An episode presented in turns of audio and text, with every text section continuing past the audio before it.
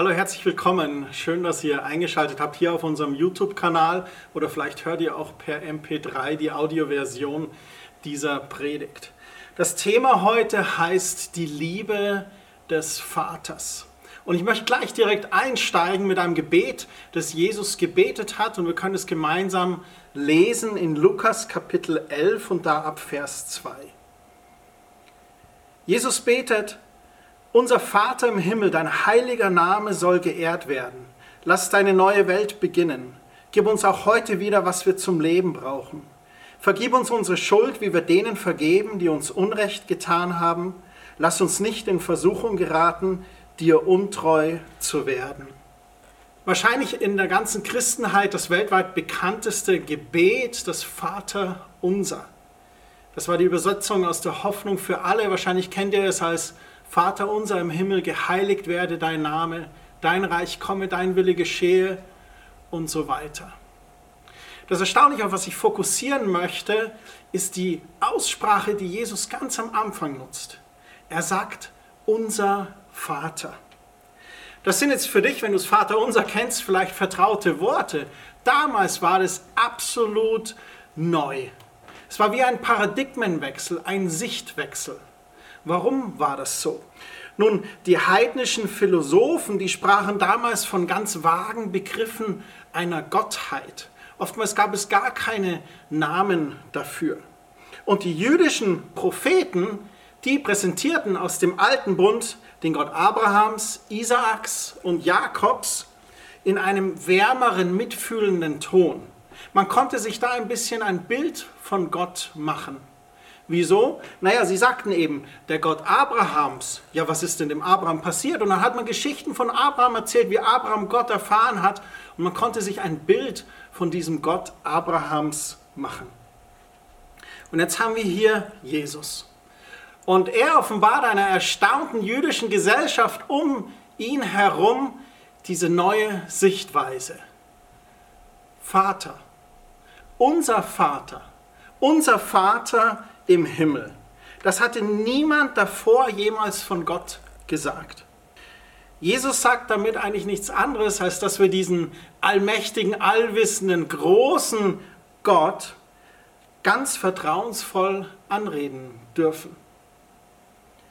Wie ein zwei Jahre altes Baby oder ein Kind, das auf den Schoß seines Vaters klettert und sagt, Papi, darf ich auf deinem Schoß? Papi, darf ich bei dir sitzen? Paulus macht es sogar noch deutlicher. Und wir springen in den Römerbrief Kapitel 8, Vers 15. Da spricht Paulus, denn der Geist Gottes, den ihr empfangen habt, führt euch nicht in eine neue Sklaverei, in der ihr wieder Angst haben müsstet. Er macht euch vielmehr zu Gottes Kindern. Jetzt können wir zu Gott kommen und zu ihm sagen, Vater, lieber Vater. Vater, lieber Vater. Das Wort, das Paulus hier nutzt, heißt Abba. Und Abba ist diese Koseform von Vater. Das ist wie Papi oder Papa oder ich weiß nicht, wie ihr zu eurem Vater gesagt habt. Und vielleicht kennt ihr das bei kleinen Kindern, wenn sie so ganz ohne Scheu zu ihren Eltern kommen.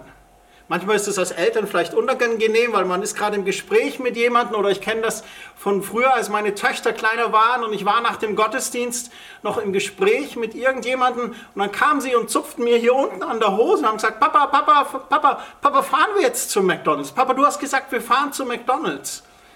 Und dann sage ich, ja klar, ich, einen kleinen Moment, ich muss noch kurz hier fertig. Nein, aber Papa, du hast gesagt, wir fahren zu McDonald's, wenn der Gottesdienst zu Ende ist.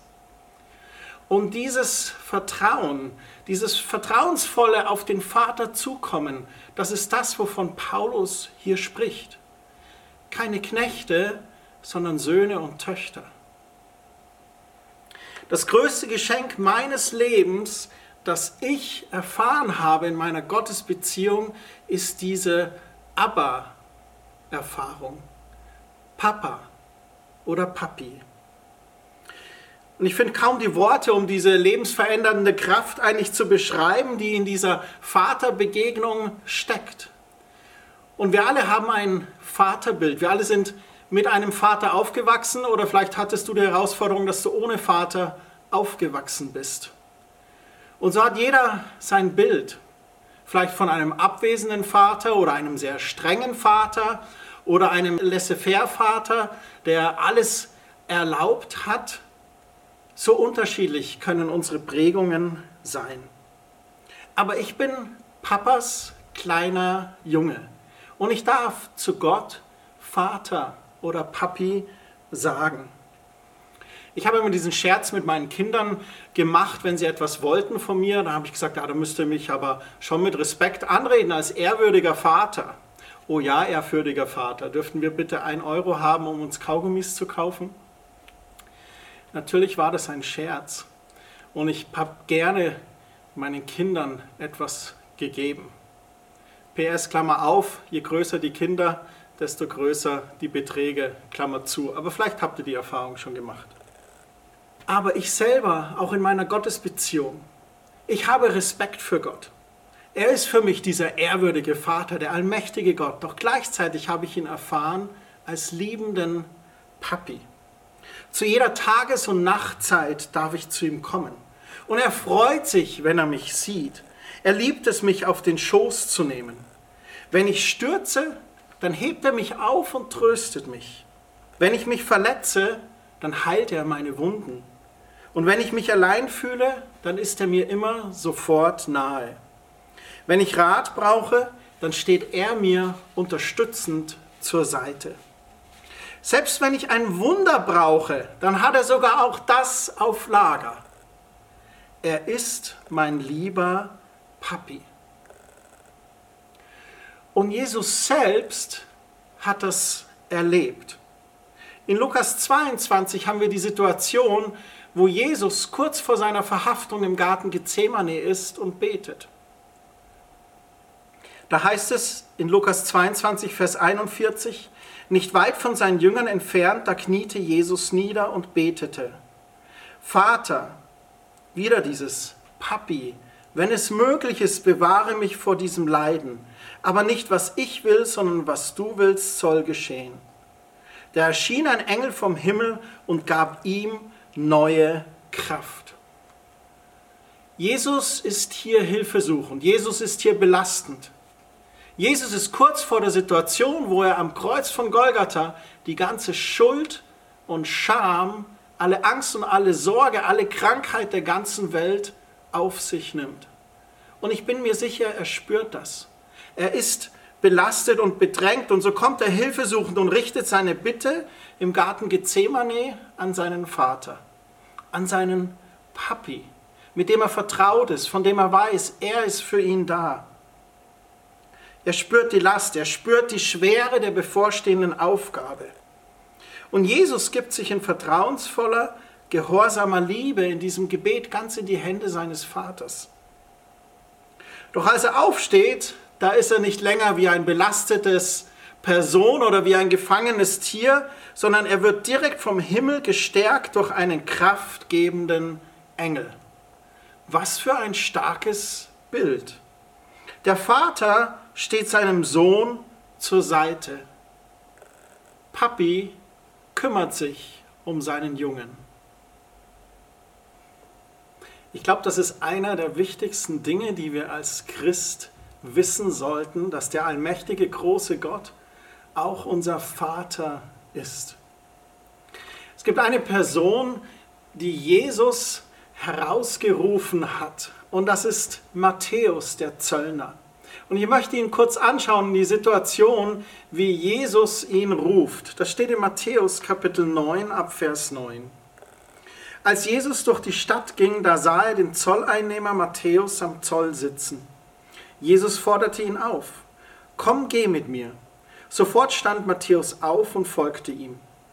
Später war Jesus mit seinen Jüngern bei Matthäus zu Gast. Matthäus hatte viele Zolleinnehmer eingeladen und andere Leute mit schlechtem Ruf. Weshalb gibt sich euer Lehrer mit solchem Gesindel ab? fragten die Pharisäer seine Jünger. Für die Pharisäer hier vielleicht eine berechtigte Frage.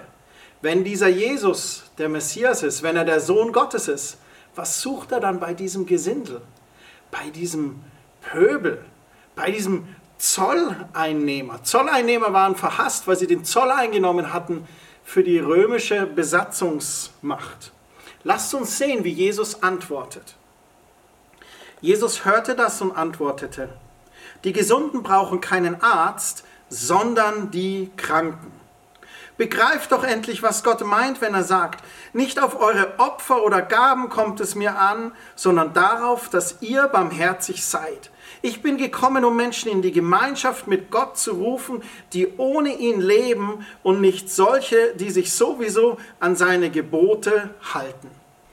Eine ganz klare Ansage hier von Jesus. Er sagt, die Gesunden brauchen keinen Arzt, aber die Kranken brauchen den Arzt. Also geht er zu den Kranken, weil er der Arzt ist für die Menschen. Er möchte ihnen helfen. Und dann sagt er auch noch, er braucht nicht diese Opfer und Gaben von den, ich sage jetzt mal, Scheinheiligen oder von den guten Christen.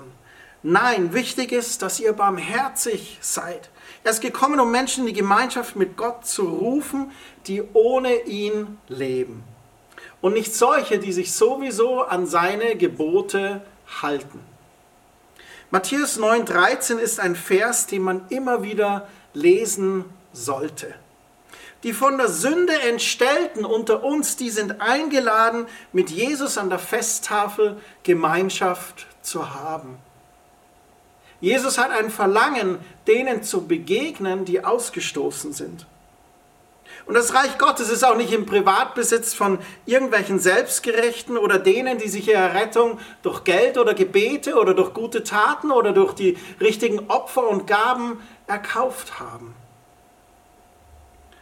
Ich möchte euch von einer Person erzählen, die mir sehr imponiert. Die Person heißt Brennan Manning. 1934 in New York geboren, erlebte er eine Kindheit ohne Liebe und eine lange Suche nach Gott. Als ehemaliger US-Marine und Korea-Kriegsveteran machte er anschließend am Priesterseminar in den USA seinen Abschluss in Philosophie, Latein und Theologie und wurde zum Priester der Franziskaner geweiht. Er unterrichtete an der Universität und am Priesterseminar. In den 60er Jahren erführte ihn sein Weg nach Frankreich und nach Spanien zu einem einfachen Leben unter den Ärmsten der Armen. Und 1970 kehrte er wieder zurück nach USA. Er wurde dann alkoholabhängig. Er verließ seinen Orden, er heiratete und er lebte nach sehr langem Kampf schließlich als trockener Alkoholiker. Aber in ihm tobte ständig dieser Kampf um Lügen und Wahrheit mit denen ein Suchtkranker konfrontiert ist. Er war zwischen Ehe und Scheidung und das ewige Versteckspiel als Alkoholiker. Man könnte sagen, sein Leben ist die Geschichte eines Suchenden nach einem Schöpfergott, der liebt und vergibt. Seine Bücher, die er dann anfing zu schreiben, handeln einerseits von diesem Kampf und andererseits von der erstaunlichen bedingungslosen Agape-Liebe des Vaters. Sein bekanntestes Buch heißt auf Englisch Ragamuffin Gospel. Ragamuffin ist ein Wort für Vogelscheuche. Auf Deutsch heißt es größer als dein Herz. Ein weiterer Bestseller von ihm ist Abba's Child, auf Deutsch Kind in seinen Armen. Er beschreibt dort seine Reise. Zuletzt erschienen sind seine Autobiografie Alles aus Gnade und das Minibuch Die unbändige Liebe Gottes.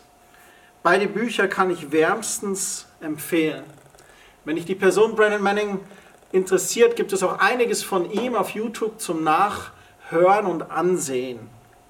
Brandon Manning schrieb in seinen Büchern über diese tiefen Ängste und Gefühle der Verlassenheit und Einsamkeit.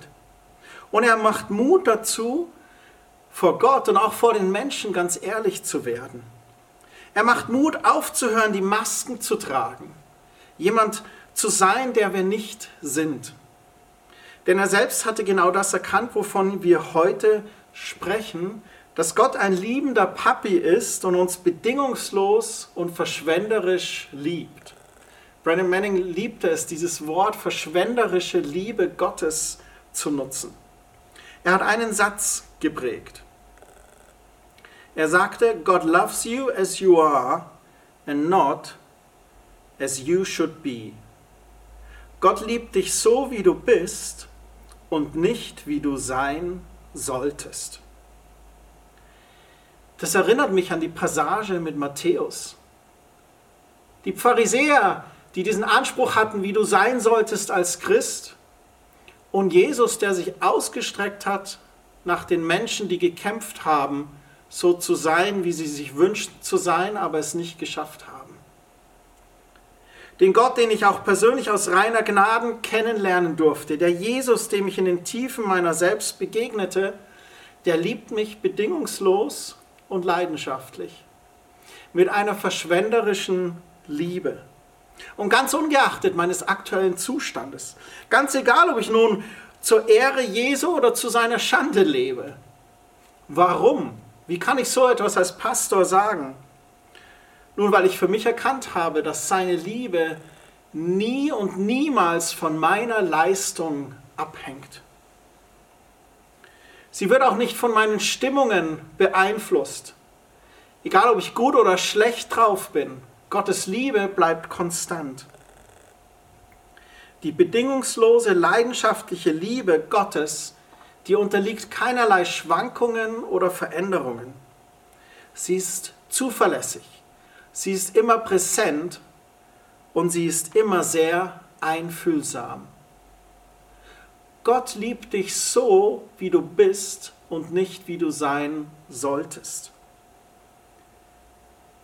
Mit welchen Leuten hat Jesus die meiste Zeit verbracht? Es ist ganz interessant zu sehen mit den Evangelien. Er war mit den Armen und Blinden, den Lahmen und Aussätzigen, den Hungrigen, den Sündern, den Huren, den Zöllnern, den verfolgten Gefangenen, von unreinen Geistern Besessene, mühselige und beladene, die hat er eingeladen, die Kleinen und die Geringsten, der Pöbel und die verlorenen Schafe, die hat er gesucht. Das waren die Menschen, denen Jesus hinterherging. Jesus gab sich mit den Randgruppen ab, denen die meisten von uns aus dem Weg gehen. Ganz offensichtlich war seine Liebe aber zu diesen Versagern und den Nichtsnutzen oder niemanden aber kein exklusives Vorrecht. Wir sehen auch, wie er mit Personen aus der Mittelschicht und Oberschicht Zeit verbrachte. Er sprach auch mit den Erfolgreichen und den Reichen den Wohlhabenden, den Priestern und Pharisäern und allen anderen. Doch die Vorliebe Jesu für Außenseiter und Randgruppen, die zieht sich durch die ganzen Evangelien. Diese erstaunliche Liebe zu den Ungeliebten und Unerwünschten. Warum? Was ist das Geheimnis? Es ist die bedingungslose Liebe des Vaters. Jesus tut das, was er den Vater tun sieht. Jesus liebt diejenigen, die der Vater liebt. Und der Vater liebt die Menschen und er liebt jeden Menschen und er liebt besonders die, die sich ausgestoßen, minderwertig, unerwünscht, die sich am Rande der Gesellschaft sehen. Im Griechischen wird für diese Art der Liebe das Wort Agape benutzt. Das ist eine göttliche oder von Gott inspirierte Liebe. Das ist eine uneigennützige, sich verschenkende Liebe. Und deswegen auch eine bedingungslose Liebe. Paulus schreibt in Römer 5, Vers 10, dass die Liebe Gottes zu den Menschen, die er liebte, die Liebe ist, als sie sogar noch seine Feinde waren. Als wir Gott noch feindlich gesinnt waren, wir von Gott nichts wissen wollten, selbst da liebte er uns. Der griechische Philosoph Plotin, der von 205 bis 270 nach Christi gelebt hatte, der verwendete den Begriff Agape für die herabsteigende Liebe. Und das finde ich ein starkes Bild. Er beschreibt damit ein von einem Subjekt, in dem Fall Gott, ausgehendes, freies Tun, also bedingungslos, uneigennützig, zu einer geringeren Person, wodurch das Geringere erhöht wird. Das finde ich stark. So beschreibt er Agape.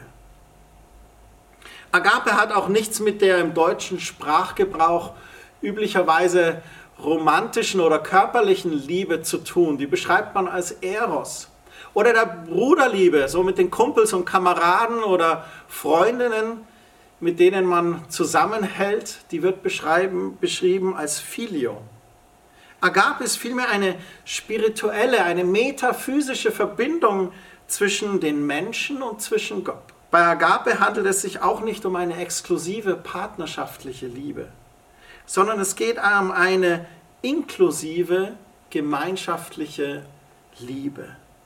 Ich wünsche euch von ganzem Herzen, dass ihr Gott nicht nur als Vater erkennt, sondern dass ihr von unserem Vater Gott auch erkennt, welch wunderbar erstaunliche, bedingungslose, verschwenderische Agape-Liebe er uns entgegenbringt. Wenn wir diesen Vater erkannt haben, wenn wir diese Liebe erkannt haben, wie schaffen wir es, dass wir im Trubel des Alltags und in dieser bösen Welt in dieser Liebe bleiben? Jesus hat einen Tipp gegeben im Johannesevangelium Kapitel 15. Da spricht er vom Gleichnis vom Weinstock und den Reben. Und da sagt er in einem Vers etwas sehr Wichtiges. Und das ist Johannes 15, Vers 4. Bleibt fest mit mir verbunden und ich werde ebenso mit euch verbunden bleiben. Diese Verbindung mit Jesus, diese Verbindung zum Himmlischen, zum Göttlichen, diese Verbindung zur Liebe, die ist wichtig. In der englischen The Message Übersetzung, da heißt es in diesem Vers 4, fühlt euch bei mir zu Hause, so wie ich mich bei euch. Das drückt es doch wunderbar aus.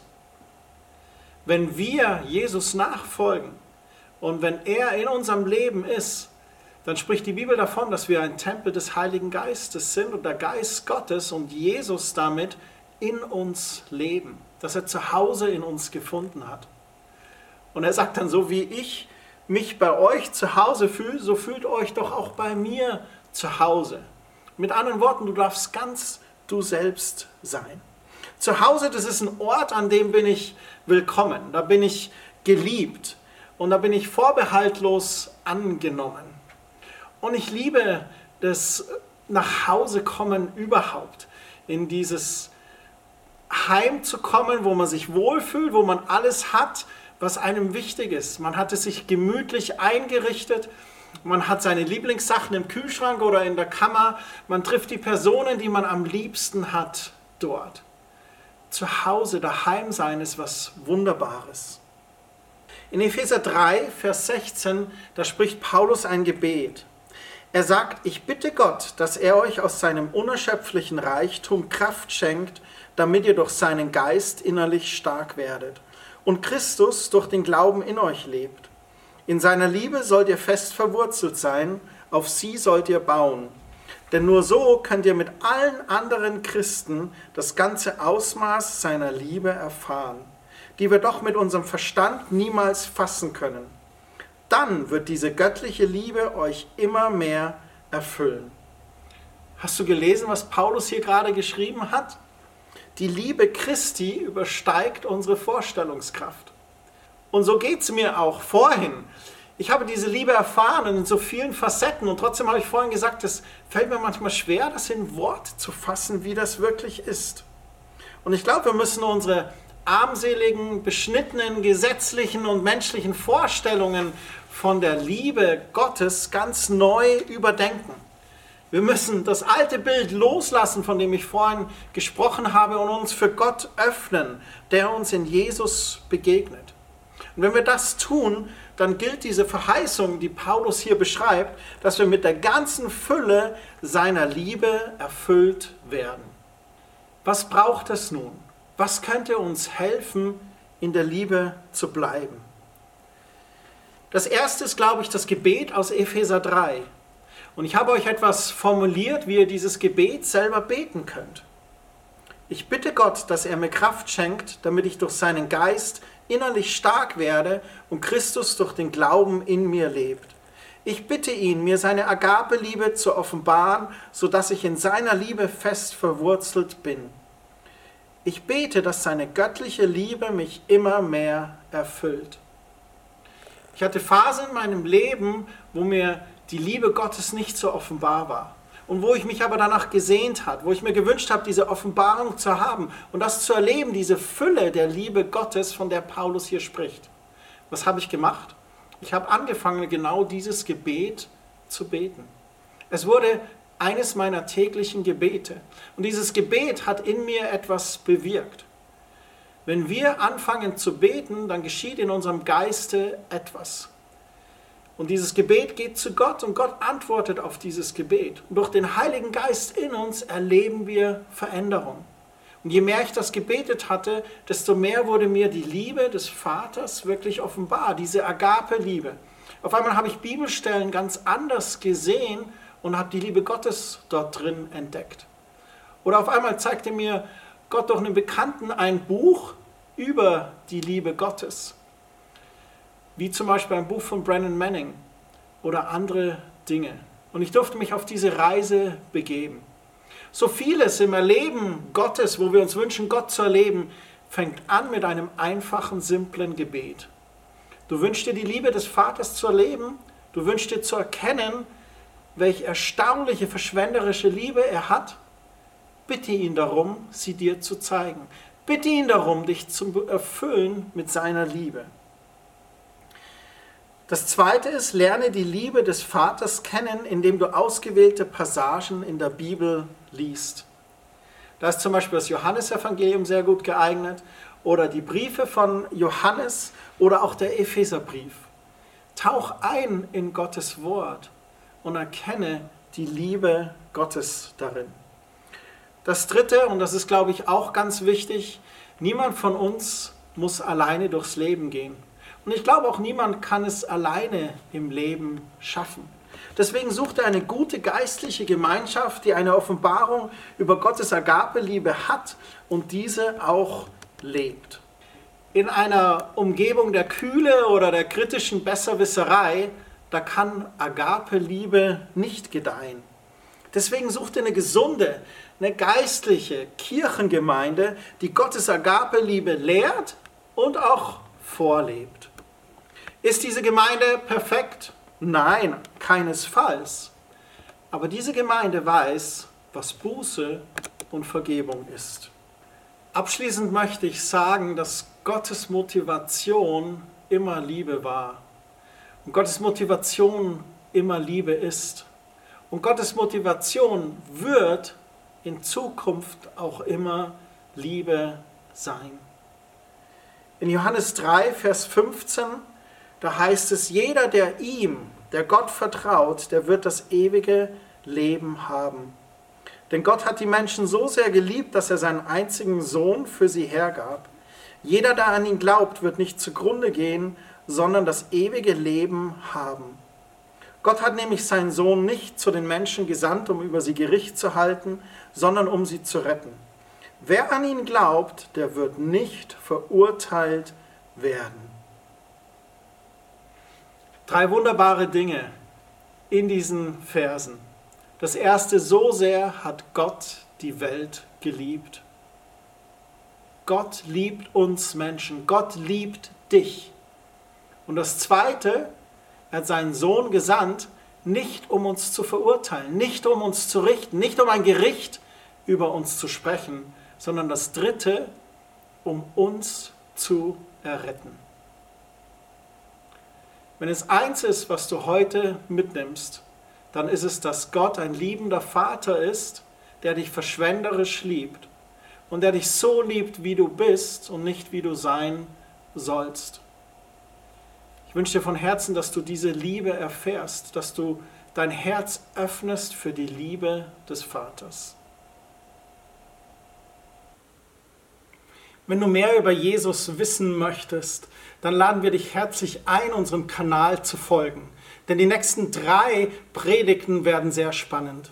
Am kommenden Sonntag feiern wir Palmsonntag, Jesus auf dem Weg nach Jerusalem. Und der Titel der Predigt ist Der Weg nach Golgatha. Was hat Jesus mit Golgatha auf sich? Und was war der große Auftrag, warum Gott seinen Sohn sandte, weil er die Menschen so sehr liebte? An Karfreitag gibt es eine Karfreitagsandacht am Nachmittag ab 15 Uhr mit dem Titel Der Tausch auf Golgatha.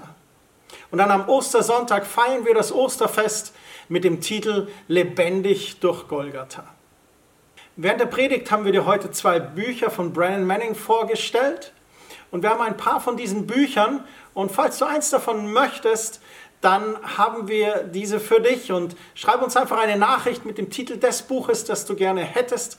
Und wir werden dir eines der Bücher dann zuschicken, solange Vorrat reicht. Dann möchten wir dich noch auf unseren Linktree hinweisen.